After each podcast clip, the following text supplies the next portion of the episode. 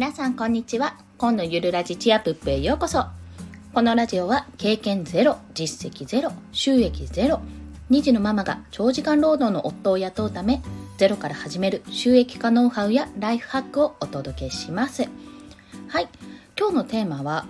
特にママが音声をやるべき理由ということについてお話しします。これですね朝の放送にて、まあ、前回の放送なんですけども特に女性が音声配信をやるべき3つの理由ということについてお話ししております。これは女性に限らず男性もなんですけども、こういったメリットがありますよってことについてお話ししたんですが、今回はそれをさらに深掘りして、噛んじゃった。さらに深掘りをして、特にママですね、が音声配信をやるべき理由についてお話しします。これですね、あの、先ほどと一緒で、パパでも当てはまる方は多いと思います。が、まあ、私の経験上、ママだとこういうメリットがあるということをお話ししていきたいと思います。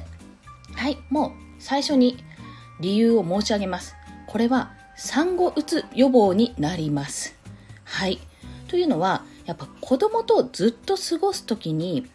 感じる閉塞感っていうのがあると思うんですよね。やっぱりあの大人と喋りたくなるっていうところがねすごくそういう欲求が強くなるんですよ。まあ、それがですね解消できるんですねこうやって話すことで。はい、で不思議なことに子供とずっと一緒にいるともう子供可愛いんですよ本当に可愛くてもう目の中に入れても痛くないって例えがあるくらいに、まあ、痛いんですけど実際入れたら実際入れたら痛いけどそういう例えがあるくらいに可愛いんですけどやっぱ大人と喋りたくなるんですよ。これね、2歳児の私娘がいるんですけども、あの会話ができるようになってきたんですね。だから、あの、やっぱこういう大人との喋る欲求っていうのも減るかなと思ったんですが、そうでもなかったです。あの、やっぱり喋りたくなるんですよ。2歳の娘と喋っていても。これが不思議なことに LINE とかねあのテキスト上のこうチャットとかの関わりでももちろんコミュニケーションとしていいのではないかって思うんですけどもやっぱり声を出して喋りたいですね。やっぱりテキストだとなんか違うなと感じてしまいます。はいすいません。ちょっと息子が起きたので一旦ストップ。はい、再開しますね。で、まあ、こういった時に、まあ、リアルなね、こう、大人の会話、あの、喋りたいという欲求を満たすために、まあ、あの、外に出てね、子育て広場に行くっていうのも、私は全然ありだと思うんですよ。ただ、子連れの外出って荷物が多いんです。多いんですとか言っちゃいました。はい。荷物がですね、やはり多くて、そのミルクとか、まあ、ミルクじゃなくてあの母乳で育ててる方は、まあ、ケープを持っていけばいいんですけども授乳室があるかどうかの確認が必要ですし、まあ、そうじゃない方ミルクお湯哺乳瓶あとですね、まあ、そうおむつお尻拭き着替えま子供の準備だけでこれぐらいは最低限必要かなと思います。まあ、それでなおかつ自分のねお財布とかそういったものを持っていくので、まあ、結構パンパンなんですよ。はい、特にね新生児というかまだ立てない首の座らない子とかね抱っこだったりそれこそあれベビーカーですねを使って持っていくので持っていくっていうか荷物をね持っていけるんでベビーカーだったら多少は楽かもしれないんですけども、それにしてもやっぱり荷物が多くなるんです。1泊分の旅行カバンぐらいの量に私はなるかなと思いますね。ね、まあそういうふうに子連れの外出はちょっとハードルが高くなってしまうんですね。で、また、まあ、私の場合ですね、この喋りたい欲を満たすために、あまりにも閉塞感がきつくなる時があるんですよ。まあ、強すぎて。ちょっとめいっちゃうんですよねそういった時はあの電話してましたねやっぱりとりあえず実家ですね私の母に、まあ、電話して出なかったらまあ、しゃあないなっていう、あ、あそうか、出ないかって思って、そこで諦めちゃうんですけど、あ、ごめん、ちょっと電話したかったっていう形で電話することがあります。で、まあ、電話もいいんですよ。ただ、電話ってつながらない可能性とちょっと相手の時間を奪ってしまうっていうところがあるんですよ。まあ、奪うってほどではないかもしれないんですけども相手の都合が良くないとやはりこうお互いのね都合が良くないとそこであの成り立たないマッチングみたいなものですよね。なのでちょっと最近はやはり LINE などのねコミュニケーションが多くなってきた今、電話をするのも若干ちょっとハードルが高くなってきたと。まあ私は勝手にそう思ってるんです。となると、何をしようって。とにかく声を出したい。人に話したいっていう欲求を叶えるために何をすればいいかってなると音声配信が一番いいなと感じたわけです。これが前々から言っているんですけども私が音声配信をやるきっかけになった部分でございます。ままたね今私は日々そうですね毎日更新して2ヶ月経ったかな経つぐらいだと思うんですけどもこうやってコンスタントに音声配信をすると誰かに伝えるということができます。これ日々ね。で声に出して伝えるということがすごく大切でこれがストレス解消にもなります。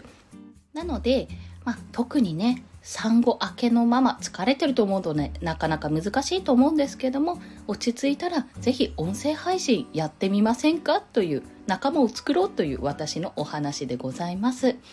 はい結構ですね育児ネタというのも、まあ、いろんな方がもう配信はされていると思うんですけども不思議なことに育児って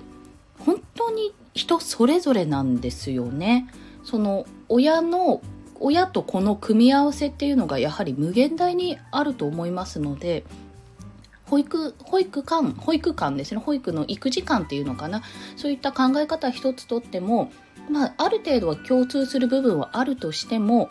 やはり細かいところまで考えるとあ私はこう思うって私はこうだしうちの子だとこうの方がいいと思うっていうような同じ兄弟とかでも変わったりするのでそういったことをね共有できる場があると正直私は嬉しいです、まあ、そういったねいろんな方の考えをお聞きしたいというところもあるので、まあ、育児ネタだけでもなくて何かしら自分をね自分が市場に出た時にどんなことが世に受けるのかってどんなことがどんなことを世に発信したら他の人は聞いてくれるか助かるのかな何か力になれるのかなって思うと思いながら考えるとね音声配信やれたりします、まあ、実際やってみてから考えるのも全然ありかと思います。すごくねあのやってみようっていう方に持っていって恐縮なんですけども初めの一歩あの自分の声を世に出すというねなかなか勇気のいることだと思うんですが大丈夫です。女性まあ女性に限らず男性でも電話出る時あるじゃないですか。あのもしもしっての時に声をちょっと高くしません？もしもしもしもしってあまり言わないですねあこんにちはって言うよりあこんにちはって言うじゃないですかなんか作るじゃないですかその感覚と一緒です。あの、大丈夫です。女はみんな女優です。はい。私が母の電話の姿を見ながら、あ、女はみんな女優だなって思ったことをね、あの、感じておりますので、感じているというか思い出しましたので、今過去の記憶から呼び覚ましまして、なので、もし、あの、最初の一歩踏み出す勇気があれば、この放送で、あ、ちょっとやってみようかなって思う方がいらしたら嬉しいです。はい。それでは合わせて聞きたいをお話しします。今日はですね、前回もう今日の朝に配信した放送である特に女性が、これカッコがついてるんですけども、特に女性が音声配信をすべき3つの理由という放送と、その前にですね、ライブ配信で一度お話しした